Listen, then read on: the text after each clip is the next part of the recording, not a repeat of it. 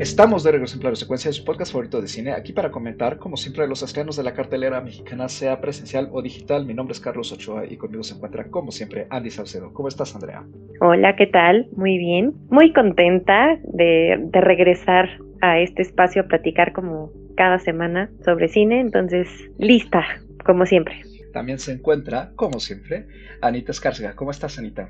Hola, muy bien, también muy contenta de, estar una semana más platicando de cine y pues también emocionada por, por la película de la que vamos a platicar hoy. Y como cuarta miembro de este panel, acompañándonos por primera vez aquí en Plano Secuencia, nos da mucho gusto darle la bienvenida a Ceci Mota, que nos visita aquí desde la Ciudad de México de forma virtual también. ¿Cómo estás, Ceci? Pues muy bienvenida al programa. Hola, pues muchas gracias por tenerme. Estoy muy emocionada en este mi debut como invitada de ustedes tres. No, hombre, el placer es todo nuestro y pues antes de empezar ya con el tema de este programa, eh, algo que hacemos siempre con cada persona que se aparece por aquí por primera vez es que les preguntamos eh, qué es lo que más les gusta de, del cine y cómo es que se acercaron o se han acercado al, séptimo arte, ya al, grado de pues, estar queriendo charlar eh, sobre este. Bueno, pues realmente esta es eh, mi primera vez hablando de manera más seria acerca del cine. ¿Qué es lo que me gusta?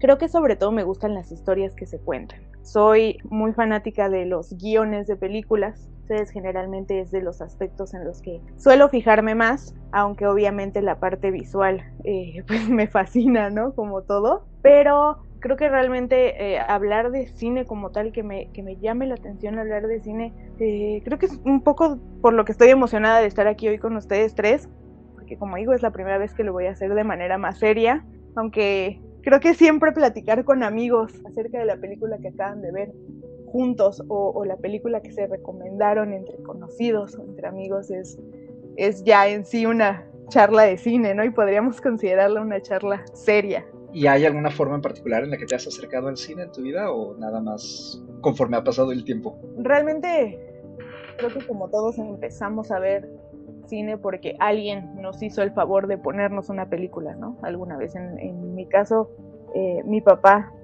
me obligaba de muy pequeña a ver películas que no eran acorde a mi edad en ese entonces. Vi bastantes películas de terror que por redundante que parezca, me aterrorizaron durante muchas de mis noches cuando era una infante. Eh, creo que realmente fue él el que empezó a abrirme camino y a darme la libertad de, escoger yo qué películas quería ver cuando existía el arcaico blockbuster en donde íbamos todos los viernes a rentar. Creo que sí, realmente es, es así como empecé a pensar un poco más qué era lo que quería ver, no nada más verlo simplemente por el hecho en sí.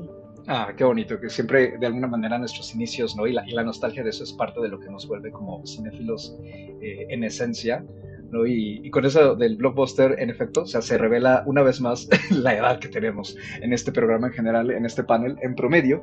Y pues ahora sí, para ir entrando en materia, la película que nos toca charlar en esta ocasión es nada más y nada menos que uno de los estrenos más recientes eh, en Latinoamérica de Disney y Star Plus, eh, más bien en específico de Star Plus, sabemos pertenece a Disney, y que en Estados Unidos pertenece a la plataforma Hulu, ¿no? por parte de 20th Century Studios, y es nada más y nada menos que No One Will Save You, Nadie Podrá Salvarte, el segundo largometraje del director estadounidense Brian Duffield, una película de horror con ciencia ficción protagonizada pues prácticamente solo por Caitlin Dever, esta joven actriz estadounidense que hemos visto también ya en varios proyectos, entre ellos Unbelievable, que está en Netflix y que ella tuvo una excelente recepción crítica, es una miniserie, por si no le han echado un ojo. Y pues la película tiene la peculiaridad de que solamente cuenta con cinco palabras de diálogo en específico que son expresadas en algún momento del metraje. Tuvo su estreno en Nueva York el pasado septiembre, ¿no? Y ha cosechado en general buenos comentarios tanto de la audiencia como de la crítica, incluso estuvo recomendada por Guillermo del Toro, ¿no? ya saben, uno de los cineastas mexicanos de cabecera contemporáneamente hablando. Y pues justamente vamos a tratar de desmenuzar un poco por qué ha causado cierta sensación esta mezcla que han dicho eh, entre un poquito a Quiet Place, un poquito películas como señales, ¿no? Y, y este como regreso al cine de ciencia ficción relacionado con los aliens un toque más clásico y además, si escucharon nuestro programa anterior, por supuesto, se eh, notarán que justamente fue la recomendación que nos hizo aquí nuestro invitado Iván Romero, a quien mandamos pues, un gran saludo y pues por haber adelantado el tema de este programa. Y pues ahora sí, para ir arrancando, Ceci, haznos el favor de contarnos muy brevemente de qué trata Nadie podrá salvarte. Claro, eh, Nadie podrá salvarte o No One Will Save You con su título original. La película nos muestra la solitaria vida de Breen, la rutina y los hábitos que se ha impuesto para poder mitigar la culpa que siente por algún suceso ocurrido en su pasado. Esta fingida tranquilidad se ve dañada por una invasión alienígena dispuesta a tomar el control de los humanos del pueblo. Muchísimas gracias, Ceci. Y pues ahora sí, para ir arrancando, Anita, inicias tú en esta ocasión. ¿Qué te pareció de entrada eh, Nadie podrá salvarte? Mm, bueno, pues a mí la película me gustó mucho. Me parece que es una película astuta, es, aterradora, puede ser hasta conmovedora de repente. Es, es uno de esos ejemplos que yo siempre menciono acá en el programa, ¿no? Estas películas que priorizan su historia sobre los sustos que puedan causar, ¿no? Y hay una clara sensación, pues, de una pasión por contar una historia. Y creo que también ayuda que, pues, Dever ofrece uno de sus mejores trabajos hasta el momento. Creo que es una actuación muy potente y logra sostener toda la película ella sola. Entonces, a mí me, ha dejado muy buen sabor de boca. Creo que en algún punto Hollywood dejó de sacar buenas historias de invasiones alienígenas, ¿no? Y estas historias clásicas como, como el onda Body Snatchers. Y esta película pues creo que cumple con eso. Ceci, ¿a ti qué te pareció de entrada la película? La verdad es que creo que fue una montaña rusa de emociones en los 90 minutos que dura, porque sí me parece terrorífica en algunos momentos. En otros momentos me parece que a lo mejor esto no es intencional eh, por parte de, Brian Tufield, pero eh, en algunos momentos me pareció hasta cómica. Pero la verdad es que eh, terminando la película me puse a reflexionar sobre ella y me gusta mucho. Creo que es eh, una de las películas de Aliens de los últimos años que más he disfrutado, que sin problema volvería a ver y que sin dudarlo la recomendaría. Andy, ¿a ti qué te pareció la película? A mí me gustó la película. Fue raro porque yo sí literalmente no había visto nada de la película. Por ahí lo que contó Iván, ¿no? Eh, la semana pasada. Y me di más o menos una idea de que era algo eh, sobre alienígenas. No es que yo sea muy seguidora de estas películas, he visto algunas que me han gustado bastante y creo que esta película lo hace bien porque no es realmente una película que esté enfocada en la invasión alienígena, o sea, es, es raro, ¿no? Más bien, como dice Anita, se enfoca en contar una historia que va más allá de eso y se basa en en este género, ¿no? Para crearnos pues una atmósfera, para llevarnos, ¿no? Un poquito de la mano a una exploración, si quieren, hasta cierto punto metafórica. Eh, mientras la veía, creo que sí, yo también quedé bastante, eh, no puedo decir impresionada, pero sí con un muy buen sabor de boca de lo que estaba yo viendo, sobre todo en términos de cómo se generó el suspenso, ¿no? Cómo, cómo fue creciendo la película en, muchas partes, de que vemos esta vida cotidiana a ver eh, justamente el, cómo va siendo la participación alienígena, esa parte se me hace muy interesante, y también cómo se va desarrollando el personaje ¿no? Eh, eh, dentro de este entorno y todo lo que va enfrentando, y te das cuenta que lo que está enfrentando en realidad va mucho más allá de, este miedo alienígena que, nos, que nosotros podamos sentir, ¿no? o que podamos estar viendo. Entonces creo que hay cosas muy interesantes. Me gusta que se puedan hacer cosas que parecieran necesitan una megaproducción, pero no, ¿no? Ya lo hemos dicho aquí, hay veces que no se necesita tener los millones y millones y los efectos y las grandes escenas para transmitir cosas, para contar una historia, para sorprender a tu audiencia, ¿no? Y creo que esta película sabe manejarse muy bien en producción, en, en lo visual, en lo auditivo sobre todo, no creo que también eh, eh, el que no haya diálogos y el que todo sea silencio y sonidos ayuda también a crear una atmósfera y se vuelve parte o un elemento esencial y destacado para poder hacer una película así. Entonces creo que, además me parece muy creativo en, ese aspecto, aunque la comparen con Quiet Place o con Señales o con Guerra de los Mundos, con cualquiera de otra película de, del género, eh, creo que sí sabe plantear su propia visión en este caso. Entonces yo terminé bastante contenta con la película y también agradecida porque son 90 minutos bastante consistentes, ¿no? Y eso me, me agradó aún más. Y, como dicen, que, que, un solo personaje también soporte todo el peso de la historia y que se vuelva el centro de la historia y que al final entiendas por qué, también me, me parece muy valioso, ¿no? Creo que eh, cuando ves la película como un todo, tiene bastante sentido más allá de, del género. Eso, eso me gustó mucho. Híjole, me toca a mí ahora ser la manzana de la discordia.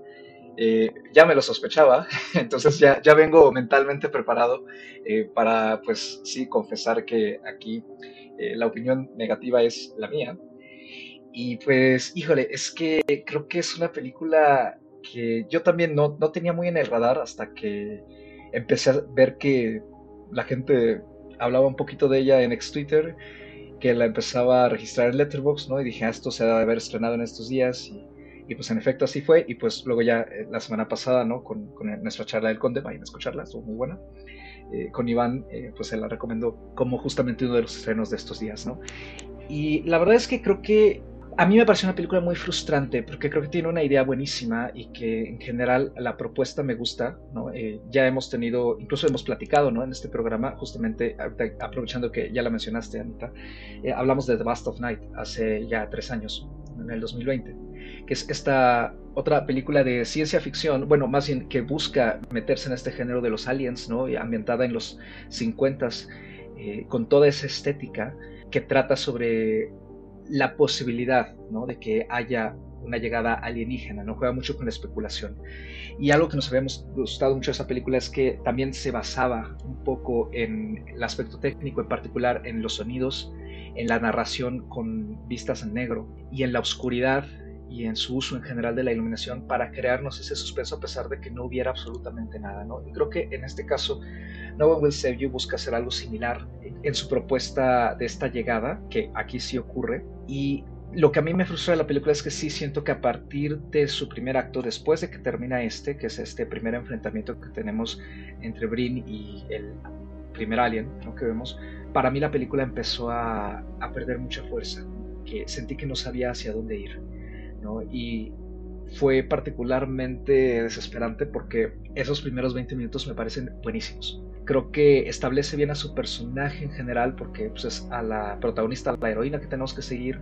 Me gusta mucho cómo también nos crea esta imagen espacial de la casa, cómo nos em, incluso nos mete un poco en la manera en que ella vive su día a día, que sí nos genera cierta intriga de que inmediatamente notamos que no habla. Y además eh, la invasión en sí de esa primera noche, ¿no? Creo que el diseño retro de los aliens me, gusta, creo que es un buen grito, ¿no? Hacia esos otros que llegábamos a ver, tipo como en encuentros cercanos, ¿no? Marcianos al ataque, incluso, ¿no? El típico alien cabezón con ojos redondos, ¿no? Que incluso lo tomó, lo tomó por ejemplo, Spielberg, ¿no? Para la, la calavera de cristal un poquito, ¿no? En, esa, en ese toque. Pero sí, sí creo que a partir de ahí eh, poco a poco me, fue perdiendo y en particular por un motivo muy en específico que fue el gimmick de que la película no, tenía que tener ningún diálogo. Creo que empieza de una forma natural al intentar comprender a su protagonista, pero conforme avanza la película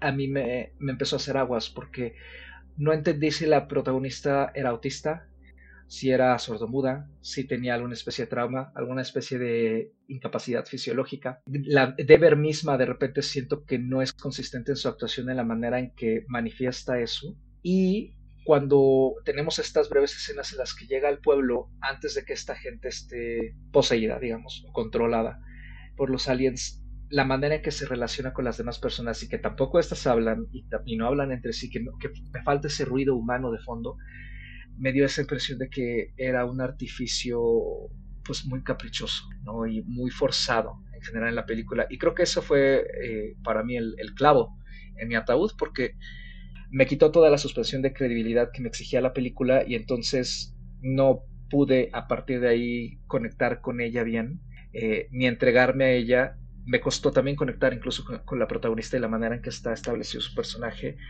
Y tristemente para cuando va llegando hacia su última media hora, no solo estaba yo ya bastante aburrido, sino que además ya quería que acabara. Entonces sí fue, fue una experiencia bastante distinta, eh, por lo visto, eh, la, que tuve a comparación de, este panel, pero me agrada que, la hayan disfrutado y también, de cierto modo, que independientemente de lo que yo opine de la película, este quehacer eh, cinematográfico con un toque retro se siga rescatando porque creo que, si bien no es nuevo, sigue teniendo momentos de frescura y me parece que eso es muy valioso en cuanto a un género que es muy común que se sienta estancado por las convenciones que tiene que seguir. ahorita que eh, los escucho a ustedes tres y sus opiniones se me vienen un montón de ideas, pero eh, en primera la voy a poner un poco en comparación con A Quiet Place, ¿no? Que es la referente de muchas personas que han visto esta película precisamente por esta singularidad o peculiaridad de no tener diálogos. Fíjate que después de ver esta película, me parece que A Quiet Place, por irónico que parezca, es muy ruidosa. Y la verdad es que eh, No One Will Save You me parece eh, bastante bien lograda la hazaña de mantener dentro de lo posible, un aspecto muy humano del entorno y del ruido que podría haber en esta situación, ¿no? Esto que dices tú, Carlos, de que de repente te faltó un poco, ¿no? Este, deja tú ya la interacción humana entre los demás personajes que podemos llegar a ver a lo largo de la película, sino eh, un poco dentro de la misma protagonista, ¿no? O sea, de, de cómo Brin no, pues no hace más que ruidos a mí al contrario me gustó bastante porque eh, me recuerda mucho esto que llegó a decir Spielberg alguna vez tras la icónica escena de tiburón, cuando están en la lancha y sale el tiburón, que el miedo también se ve así, ¿no? El miedo también, eh, eh, no necesariamente el miedo se debe de ver reflejado con el grito desgarrador o aterrador, ¿no?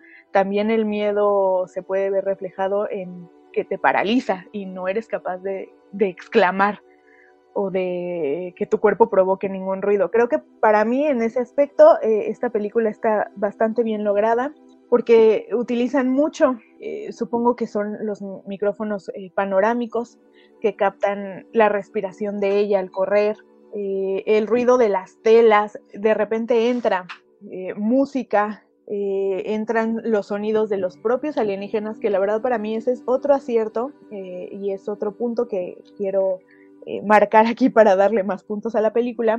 Creo que no es original en muchos aspectos, no es original en el diseño de los alienígenas, no es nada innovador que no hayamos visto en otro lado, tal vez como un Frankenstein de varios aliens que hemos visto en otras películas.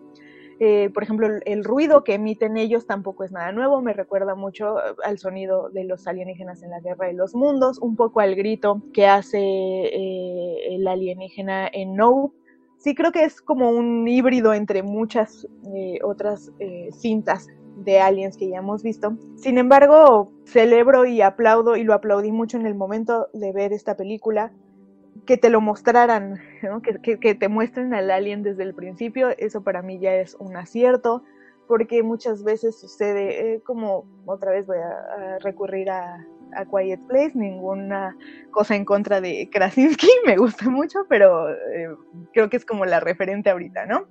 Eh, esto de no te lo muestro tanto para que lo importante no sea como es, o sea, el monstruo en sí, sino las situaciones. Sí me parece un buen recurso, pero también me gusta mucho ver, ¿no? O sea, ver qué es lo que se supone que tendría que darme miedo. Y en este caso creo que está bien logrado eso concuerdo completamente contigo, Carlos. Esa primera escena de la, primera invasión en la noche está muy bien lograda. Creo que la ambientación nocturna ayuda mucho a, ir a, que la escena vaya avanzando. Entonces, para mí no se cae, pero sí se cae el sentimiento de terror. la película no es la que se cae, sino que creo que el espectador va moviéndose entre otro tipo de sentimientos al momento de ver esto, ¿no? Como ya les dije, cuando empiezan a salir más aliens es yo creo que una grosería no decir que son bastante ridículos, ¿no? Hasta puedo llamarlos torpes, pero no creo que eso demerite en nada el producto final.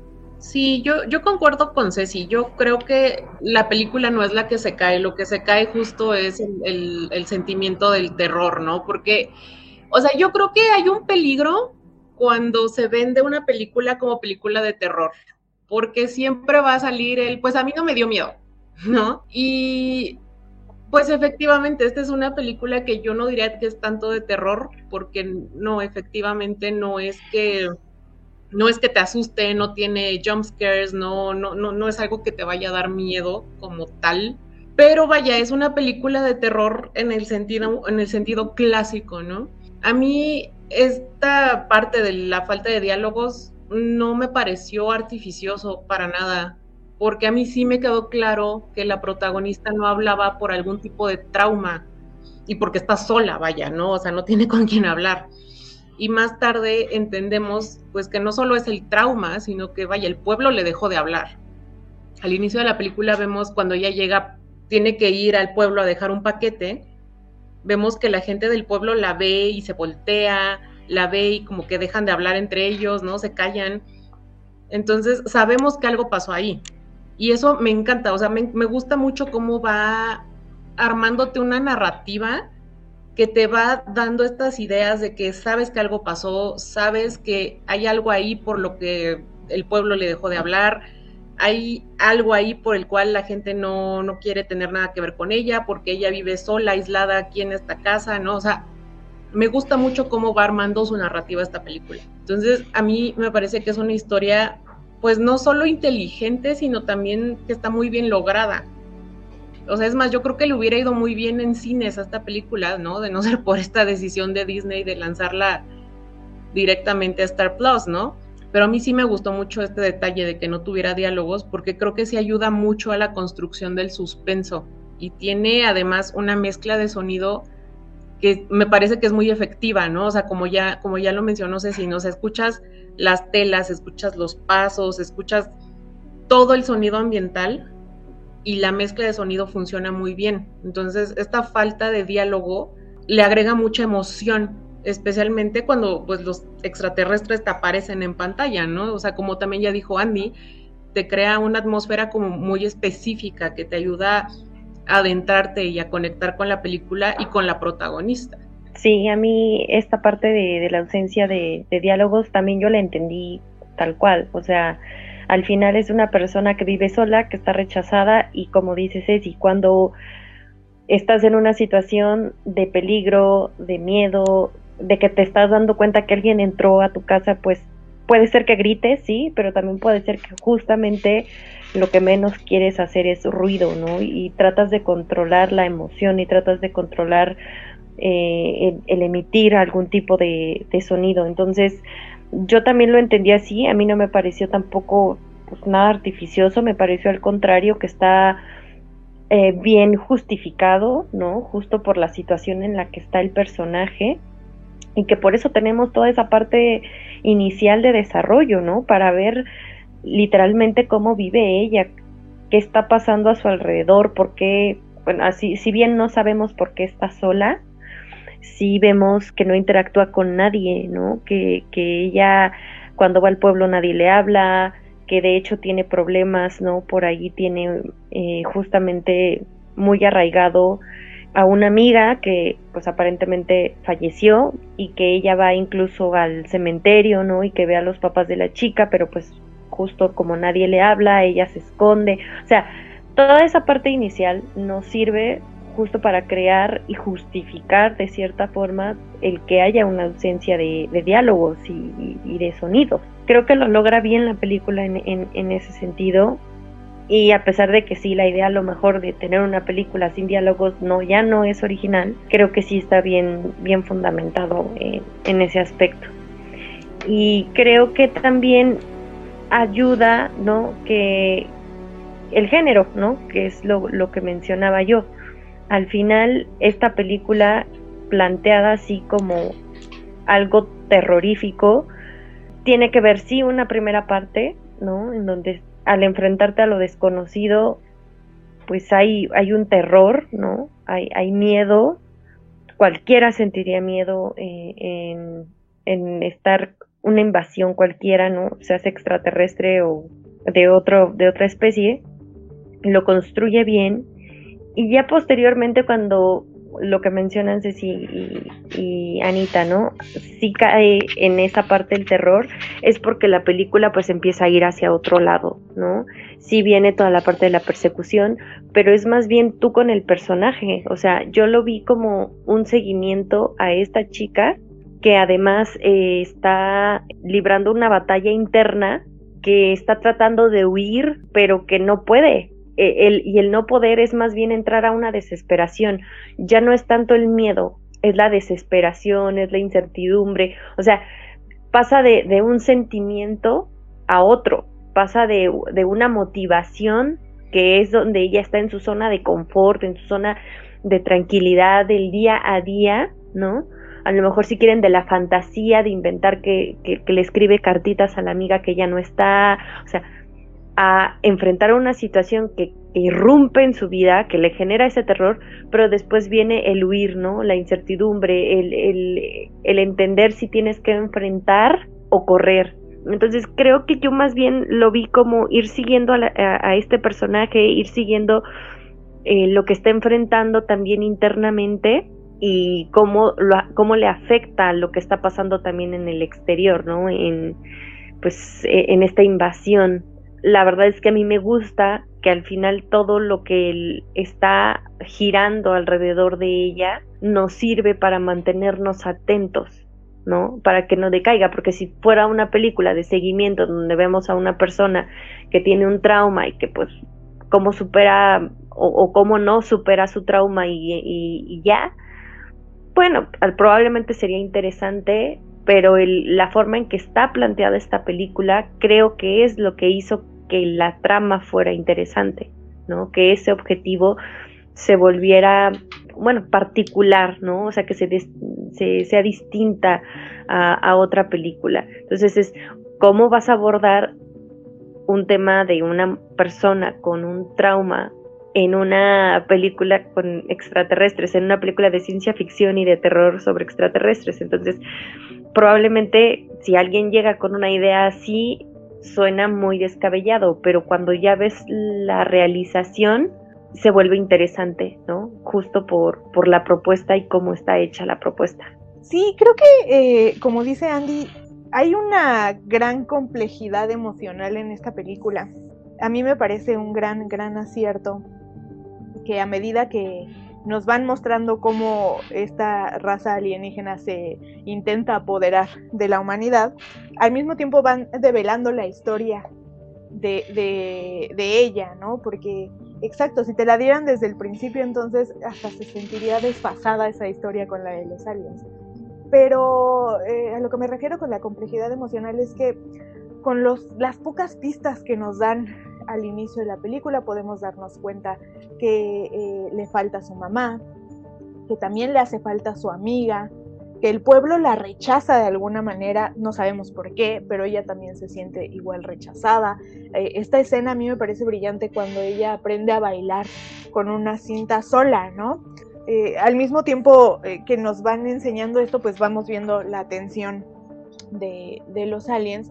Con estas pocas pistas que nos dan de ella, hasta se siente un poco extraño que al momento de la ya del encuentro con los aliens ella luche tanto, ¿no? Por, por mantenerse a salvo o mantenerse con vida. Después cuando ella se da cuenta que sus vecinos ya están, voy a decirles poseídos, no sé si esa sea la palabra eh, como tal, pero bueno, ya tienen al ente, al alien dentro de ellos.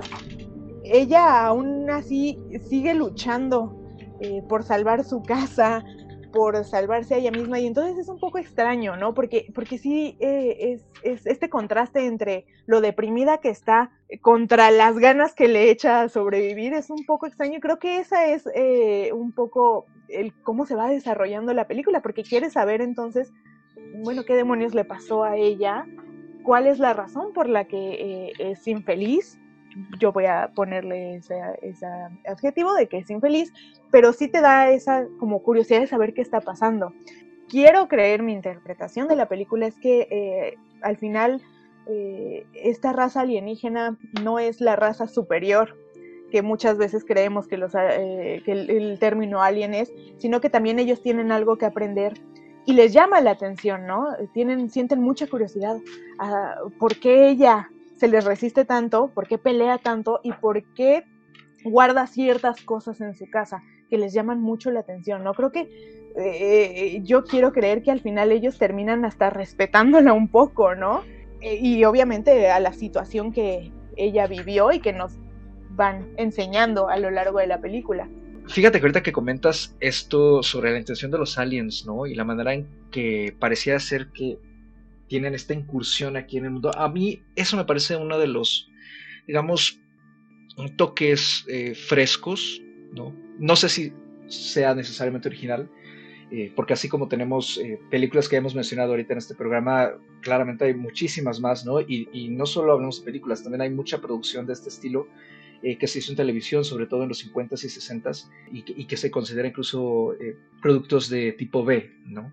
Con bajo presupuesto, ideas un poco más vagas, ¿no? Estilos quizá algo estrafalarios, a veces campi, a veces muy técnicos, ¿no? Es tampoco del todo original, pero sí me gusta esa sensación de frescura que, noté con, los aliens cuando empiezan a interactuar, eh, no solo con ella, porque claramente nos damos cuenta que no la quieren como agredir y que de alguna manera ella, este primer alien que pues, lo termina matando, esta, esta actitud como de curiosidad ¿no? con la que se acercan eh, los aliens me pareció singular, porque sí, a pesar de que toda la manera en que está conceptualizada esta llegada con los efectos y también porque estamos viendo todo desde la focalización de su protagonista, que claramente lo ve de forma invasiva, eh, nos damos cuenta que en el fondo al parecer no hay un intento ahí de, control o de conquista, sino más bien como de querer meterse en la mente o en el cuerpo humano para tratar de entenderlo, justamente, que es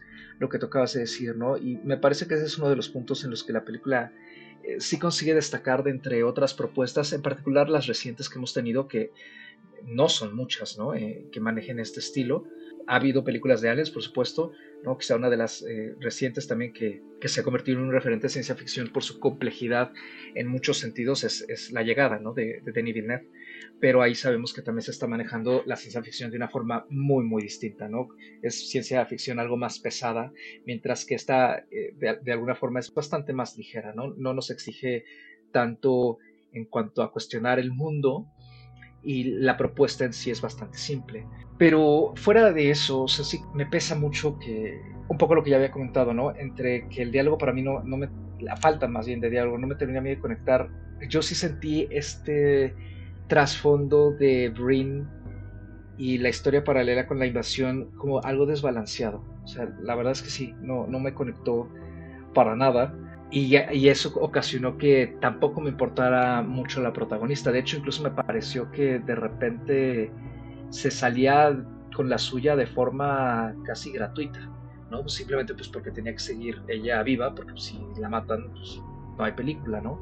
Y también respecto a lo que comentaban ahorita de que para ustedes sienten que un aspecto que se cae de la película sí es el horror. Yo creo que sí, eh, más o menos. Eh, pero creo que más que se caiga, para mí es que creo que hay una mezcla extraña de tonos en varias partes de la película que hacen que se sienta esta desestabilidad, ¿no? Y me refiero en particular a, digamos, la segunda noche, ¿no? De la invasión, que sería como el, clímax del segundo acto. Yo sentí que esta secuencia de repente sí mezclaba momentos buenos de horror, sobre todo con este alien, ¿no? Que parece una araña, pero también hay como cierta levedad, ¿no? Y, cierta intención, pues sí, casi cómica, que yo creo que es lo que desentona un poquito y le quita parte de ese suspenso. Y lo noto mucho en particular en esa escena. Creo que donde recupera un poco este toque del horror y de la intriga y la incertidumbre y la inquietud, que, que sí se vuelve más inquietante, es hacia el final, cuando ella se encuentra con este doppelganger y además eh, va corriendo por el bosque y se encuentra también con este alien que esa, esa, figura sí me gusta mucho, ¿no? Como alza estas patas gigantes hacia el cielo en una especie de sombra. Creo que la película, a pesar de que, como ya hemos dicho, ¿no? No, no maneja un diseño de alienígenas sumamente original, lo que hace con este diseño y con ciertas escenas eh, creo que sí la vuelve memorable, ¿no? Si, si, algo yo me, si hay algo con lo que yo me quedo de No One Will Save es justamente la manera en que utiliza este concepto del marcianito clásico y lo maneja de forma ligeramente distinta, ¿no? Que no se siente pesado. Fuera de eso, la verdad es que sí me, me sigue costando mucho en general hablar de la película, aunque entiendo perfectamente eh, las tres perspectivas desde las que ustedes están eh, comentándola. Ay, es que yo, yo tengo una teoría sobre esto que mencionaba Ceci. Brin es como una extraterrestre en su propio mundo, ¿no? O sea, está intentando ser humana. Incluso la vemos todas las mañanas practicando su sonrisa frente al espejo. Y la invasión alienígena, pues más bien es como una cortina de humo, ¿no? Para esta historia que realmente gira alrededor del duelo y de la culpa. Y pues ya adentrándonos en eso, pues bueno, a mí me gusta mucho cómo maneja el tema de la culpa. Lo que pasó con Brin es algo que le ha perseguido la mitad de su vida y la va a seguir persiguiendo para siempre. Creo que eso explica mucho el por qué no se va del pueblo. Cuando yo terminé de ver la película me quedé pensándola mucho y recuerdo que pensé, ¿y por qué no se fue? ¿No? O sea, ¿por qué no se fue a otro pueblo? Si estás en un pueblo donde nadie te quiere ni ver, pero pues es que es eso, ¿no? Es la culpa lo que tiene a Brin atada a esa casa y la tiene atada a ese pueblo. Y de cierta forma también es esa fuerza que mantiene a Brin eh, con, esta, con este instinto de supervivencia, ¿no? Porque los aliens en algún punto parece que le ofrecen una salida, ¿no? Vivir en un mundo en el que su amiga está viva, cuando, cuando le meten esa cosa en la garganta y ella como que despierta y todo está bien y su amiga está ahí y, todo esto, o sea, es como, como eso, ¿no? Es como que los aliens le están ofreciendo una salida en donde ella va a estar bien contenta y bien feliz. Y ella lo rechaza porque sabe que tiene que seguir enfrentándose o incluso castigándose por esa culpa, ¿no? Entonces, no solo no se ha perdonado, sino que no se quiere perdonar. Y que todo esto la película te lo cuente sin diálogos, o sea, a mí me parece maravilloso. Sí, es a lo que me refería, ¿no? Creo que la película cumple un objetivo más allá del género. Puede ser en ese sentido un poco engañoso aquellos que van a ver una película de ciencia ficción, terror, aliens, ¿no? Llegan y al final o a la mitad de la película se dan cuenta que en realidad nos están hablando de una chica que está literalmente en guerra ¿no? Con, sus propias emociones, con, con, sus sentimientos y que todo lo que hay alrededor de ella eh, está en ese momento, eh, pues justo, ¿no? En una batalla, en una batalla en donde ella está afrontando la culpa, ¿no? De, de, un trauma, pues que la va a acompañar pues, toda la vida y del que ella no ha querido o no ha podido, ¿no? Salir o enfrentarlo, aunque está ahí en ese mismo pueblo todos los días y todos los días el estar ahí le recuerda, ¿no? Eh, lo, lo, lo, que vivió. Entonces, por eso yo decía al inicio que incluso podría ser hasta metafórico, ¿no? Todo lo, lo que, lo que vemos, lo que está pasando, ¿no? Eh, en este manejo de emociones que tiene durante toda la película, en todos estos estos enfrentamientos que tiene eh, desde el inicio con los aliens, ¿no? Constantemente, con las personas que están ya eh, poseídas por los aliens, todo lo que ella atraviesa, ¿no? Incluso el verse de cierta forma a sí misma, ¿no? Y tenerse que atacar, ¿no? Eh, es, es, todo eso a mí me pareció bastante metafórico sobre, sobre la situación por lo que por lo que está atravesando ella. Entonces sí puedo entender también que haya personas que no les guste la película porque ellos están esperando ver tal cual ciencia ficción, ¿no? De, de, de una invasión alienígena y quedarse con toda esta parte del terror suspenso construida, como te lo construye una guerra de los mundos, como te lo construye una película como señales, ¿no? En donde hasta el final de la película pues sigues en el miedo o sigues atrapado en la acción y en el suspenso de, de que los personajes pues salgan adelante, ¿no? De, de la invasión y vas viendo cómo, cómo van ocurriendo todas estas escenas que yo mencionaba, ¿no? Este, súper impactantes, ¿no? Con destrucción, con... Y esta película no se queda en ese nivel, ¿no? Esa película no llega a ese nivel porque en realidad ese no es el objetivo. Entonces sí puede haber cierta decepción, cierta desilusión en ese, en ese aspecto, ¿no? Al querer ver una película de este género y encontrarte con una posible metáfora eh, sobre lidiar con el trauma, sobre lidiar con la culpa, ¿no? Disfrazado o, aderezado más bien con toda esta parte de la ciencia ficción. Entonces, no eh, entiendo por qué a quienes no les puede gustar la película o por qué no les funciona la película. No obstante, creo que en ese sentido sí es clara la película a, lo que apunta. ¿Puede haber confusión? Sí, porque al final todo está sujeto a interpretación y lo que, lo que he dicho siempre aquí, ¿no? Al final es cierta forma eh, la apreciación cinematográfica pues es subjetiva y es eh, también dependiendo de, la perspectiva en que, lo mires, con qué ganas, ¿no? Con qué mood, con qué expectativa estás viendo algo, ¿no? Entonces eso también influye mucho en, un visionado. No descubre el hilo negro de, del género, pero toma muy bien los elementos del mismo y los transforma para su propio objetivo. Sí, justo eh, como dicen Andrea y Ana, e, esta parte de, de la metáfora no es que sea eh, tan obvia que te golpee en la cara al verlo, pero tampoco es que sea así tan profunda que digas, no, o sea, no le entendí, ¿no? O sea, no entendí nada de lo que me quiso decir este señor. Pero quisiera retomar lo que dijo Guillermo del Toro, ¿no? Su interpretación del final, que eh, pues este, e, este final entra dentro del dogma religioso de que a través del sufrimiento te tienes que salvar, ¿no? Eh, como, como dice Ana, o sea, no es que eh, no le quede de otra más que sufrir en ese pueblo eternamente, recordando todos los días, pues que cometió un crimen, ¿no? Accidentalmente, pero bueno, un homicidio accidental sigue siendo un homicidio. no es que no quiera no es que no pueda salir de ahí, más bien no quiere, pero eh, sí creo que, llega un punto de esta película, sobre todo ya eh, acercándonos al tercer acto, eh, o, si podemos marcar el tercer acto como desde el momento en el que logra el alien introducirle esta como especie de araña alien, creo que se vuelve de repente hasta bastante arquetípica, ¿no?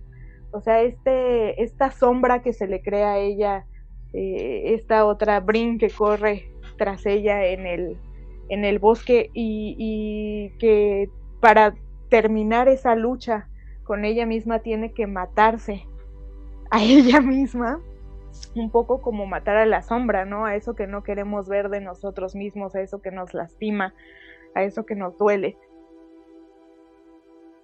Eh, y una vez conseguido ese objetivo, podemos trascender, a lo mejor no como lo dice Guillermo del Toro y como le secundó el director, que sí, sí apoyó esta idea, no en, una, en un intento de sonar religiosos, pero sí trascender de ese dolor o de esa culpa que nos, que nos pesa, ¿no? Que, que tenemos encima. Creo que eso es lo que le pasa realmente eh, a Brin, ¿no? Que termina matando esa parte de ella que es culpable y que no la deja avanzar para finalmente pues darle la oportunidad de vivir en un pueblo bastante bizarro donde todos sus vecinos son aliens, pero ya es aceptada, ¿no? Ya es, eh, no voy a decir querida porque la película no nos da tantas, eh, tantos minutos más de esto para poder eh, dar esa, esa aproximación, pero sí ya por lo menos eh, se puede ver que es mucho más tranquila ella, ¿no? Justamente dentro de las opiniones que se dieron entre las celebridades, eh, me encontré en el extinto Twitter eh, que Stephen King aplaudió mucho la película y justamente la comparó con un episodio de la segunda temporada de The Twilight Zone que se llama The Invaders, los invasores, que tiene eh, una premisa bastante parecida a lo que podemos encontrar en No One Will Save You.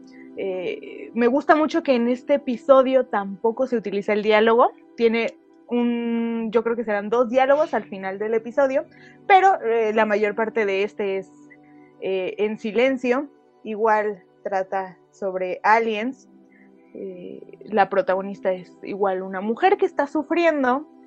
Eh, y bueno, al final este episodio tiene un plot twist bastante eh, acertado, quiero decir yo. La verdad es que tras leer el tweet, el ex tweet de Stephen King, me fui a Paramount Plus a verlo. Y sí, la verdad es que me parece bastante acertado esa comparación que hizo él porque tiene un poco de esto y, regresamos a lo que hemos eh, repetido ¿no? en, todo eh, este episodio. No es una idea original, no es como que no nadie nunca nos haya enseñado un alien o cómo suenan o, o, un conflicto personal o la condición humana dentro de un momento tan terrible como es una invasión alienígena. Pero creo que todos los elementos que toma de algo que ya existe antes los logra incorporar en esta vasija que termina dándonos como un producto, una muy buena película, que no nada más es de Alien, sino pues un poco sobre eh, perdonarse a sí mismo, ¿no? Y a lo mejor hasta estoy sonando ya eh, demasiado extralimitado para mis capacidades, pero creo que también eh, nos enseña que siempre puede haber algo peor que lo que nos está pasando, ¿no? En ese momento. Pues yo creo que con esta breve sección que se está haciendo eh, poco a poco del final, eh, y además muchísimas gracias por dar esa anotación sobre The Twilight Zone, que, en efecto hizo Stephen King, y, bajita la mano decirnos dónde podemos ir a correr a ver ese episodio. Eh, podemos ir cerrando, o al menos por mi parte yo la verdad es que he disfrutado muchísimo más escucharlas y seccionar la película que lo que disfruté ver la película en sí. Me, ha parecido una charla sumamente interesante, eh, más que nada por la manera en que pudieron como ver estas capas que a mí sí me costó, ¿no? O sea, creo que e, esta es una situación que no sé si ya me había pasado en algún episodio, o al menos no recientemente, ¿no? De que no es que la película me disguste porque me parezca desagradable, o como lo comentamos hace dos episodios, ¿no? Con cierta película en particular, este, que nos parezca pues, un despropósito eh, paródico eh, sin sentido, sino más bien eh, me costó mucho, o más bien horrores, conectar lo poquito que, que conecté con ella y en general como con varios aspectos de la propuesta de de A mí en particular sí, atribuyo bastante de lo que no me gusta eh, al, director y a la manera en que él lo maneja. También, también un poco en términos técnicos, ¿no? Creo que hay momentos en que la acción no está tan limpia, ¿no? La cinematografía tampoco, eh, pero sí creo que hay un valor en, que la película exista y que se pegue a este, que se agregue a este canon, digamos, eh, que tenemos del género que en particular se ha enfocado mucho en rescatar ahora últimamente esa vibra retro que se usaba antes, que manejaba particularmente bien esta paranoia e intriga, esta incertidumbre sobre la verdadera posibilidad ¿no? de que hubiera visitantes del espacio exterior llegando a espiarnos o a estar entre nosotros. ¿no? Creo que eh, consiguen reflejar muy bien películas como esta o como las mencionadas señales o The Bast of Night, eh, esa paranoia, ¿no? Mientras que otras eh, películas de ciencia ficción a las que también ya estamos más acostumbrados gracias pues, a la tecnología que hay ahora, que tienen más que ver como cosas eh, de universos expandidos, ¿no? Star Wars, ahí se, van, se han ido un poco más entre el aspecto fantasioso claramente y pues por explorar temas muy muy distintos ¿no? a lo que en general eh, se usaba en esta época en la que está inspirada la película. Yo la verdad es que por mi parte no tengo mucho más que decir. Eh, sí creo que claramente la película ha encontrado un buen público. Eh, la recomendaría en general porque creo que es bastante accesible y el gimmick ¿no? de, la falta de diálogo podrá sonar interesante de la misma manera que lo hizo en su momento recientemente a Quiet Place, ¿no? que también ya le hemos mencionado aquí. Pero pues para infortunio de Brian Donfield, yo tengo que darle dos estrellitas a su película porque sí, la verdad es que no fue mi hit en absoluto, pero me pesa, me pesa dárselos. A lo mejor sí le tendré que dar yo una segunda oportunidad, quizá con otro ánimo, con otro estado mental, ¿no? Para, para acercarme y tratar de entender mejor su propuesta. Andy lo ha dicho aquí recientemente varias veces, ¿no? Que también eso influye mucho, ¿no? La manera, el estado de ánimo en el que estamos cuando vemos una película. Y pues yo con eso cierro eh, mi participación. Bueno, a mí me ha parecido muy maravilloso todo lo que se ha platicado aquí. Me gustó muchísima, eh, muchísimo esta, esta disección, este análisis que, hizo Ceci y que, que, hizo también Andy. Creo que me ayudó muchísimo a seguir sacándole como estas capitas, ¿no? O sea, justo como decía Ceci, es una película que tiene complejidad emocional y charlarla, el platicar me ha, me ha, ayudado como a ver todavía más estas cosas, ¿no? Entonces, mm, yo me quedo con, esta charla que, que, me encantó. Me quedo además también con la idea de que yo puedo recomendar esta película. A mí me gustó muchísimo y conforme la fui platicando creo que me gustó aún más.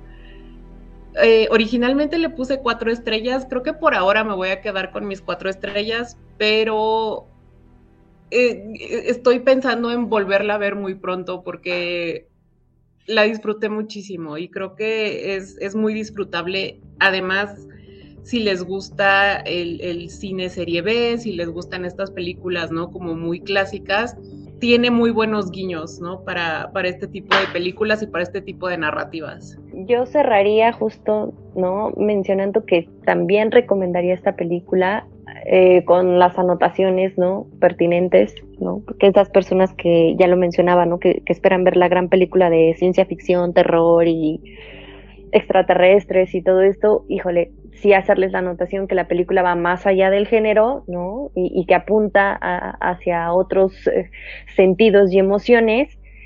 Sin embargo, es muy disfrutable, ¿no? Como, como mencionamos, eh, si bien eh, no es perfecta, ¿no? Porque sí también tiene sus detalles, yo diría más bien en algunos aspectos técnicos, en eso sí concuerdo con Carlos.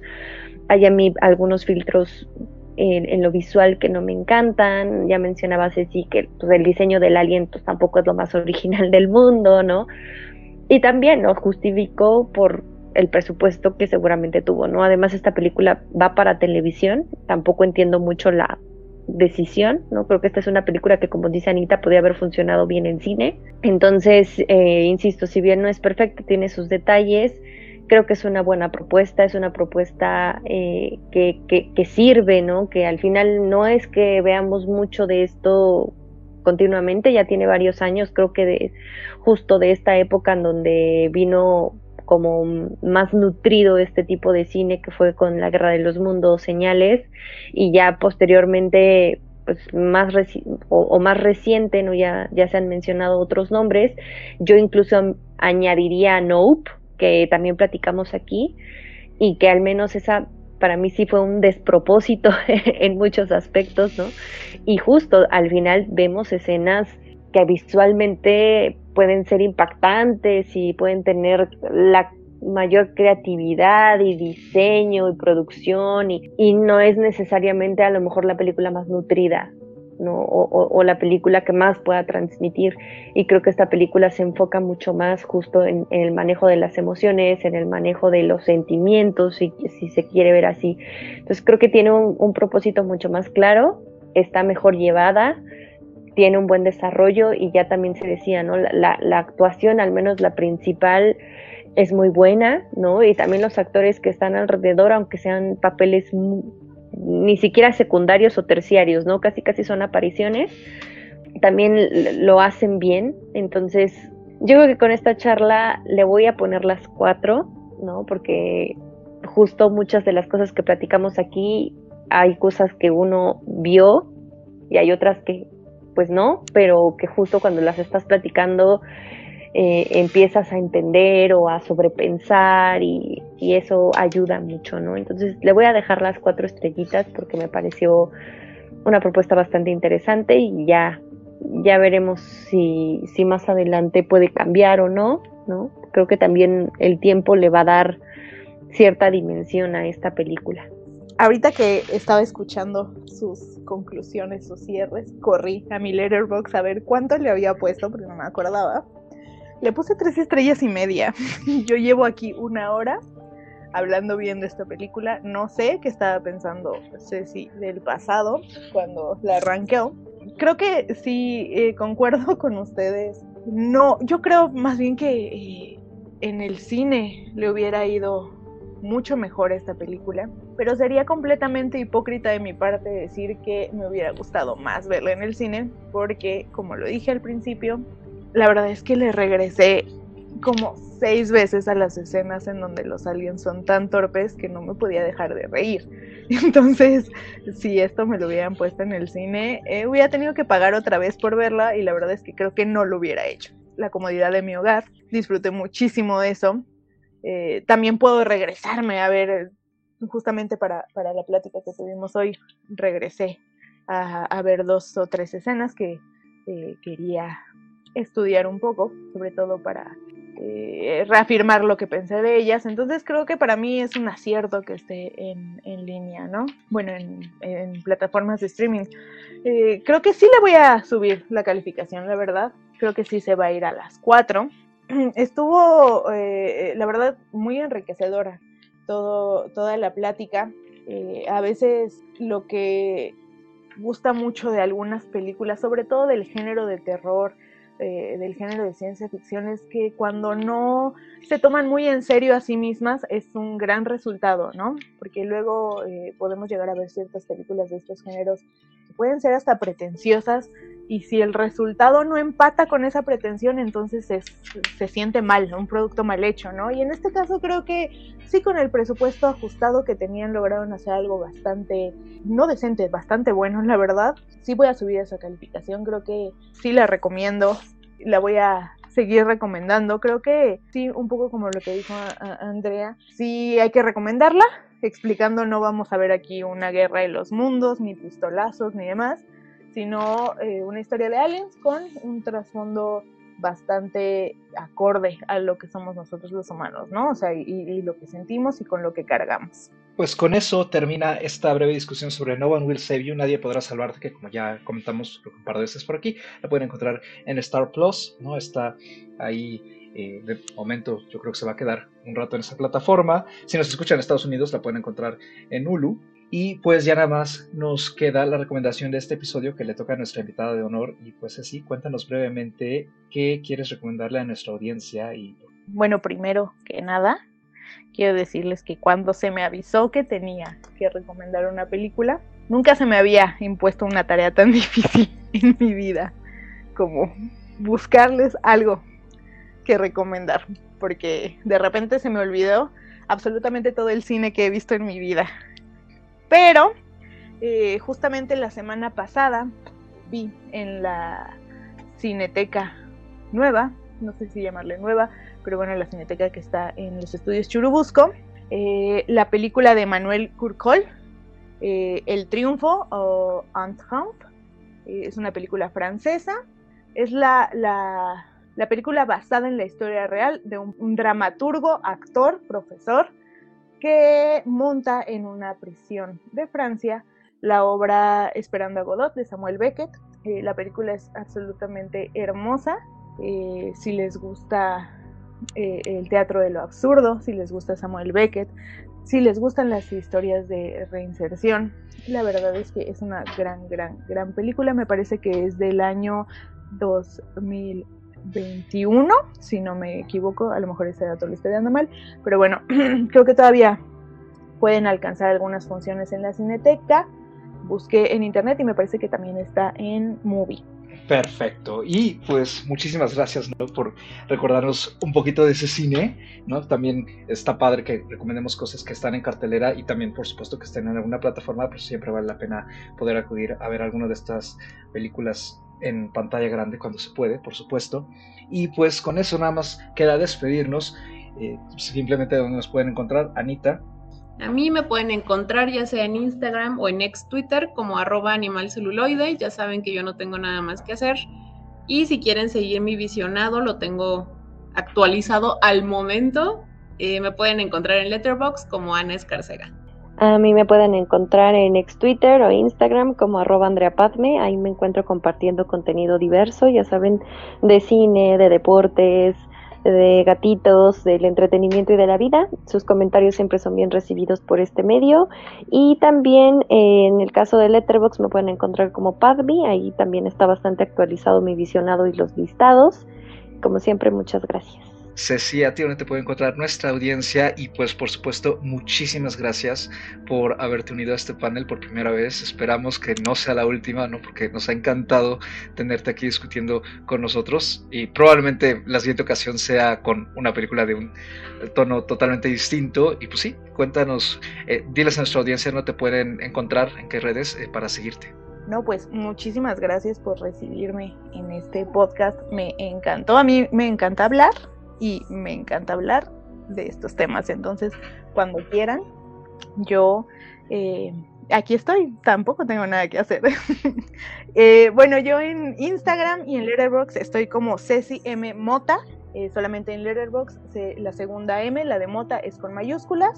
Y en ex Twitter me encuentran como Mota-in the house.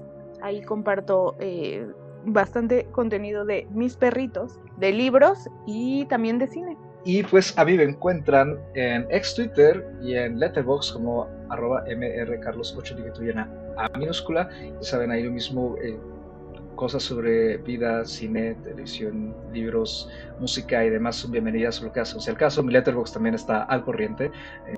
Y en general vamos bien con los visiones de este año. Ahí vamos, ahí vamos. Y pues este programa, como todos los demás, lo pueden encontrar en su plataforma de podcasting preferida. Sigan disfrutando de la oferta que hay tanto en salas como en casita y como siempre nos escuchamos en una nueva emisión cada viernes. Gracias, cuídense mucho y hasta la próxima.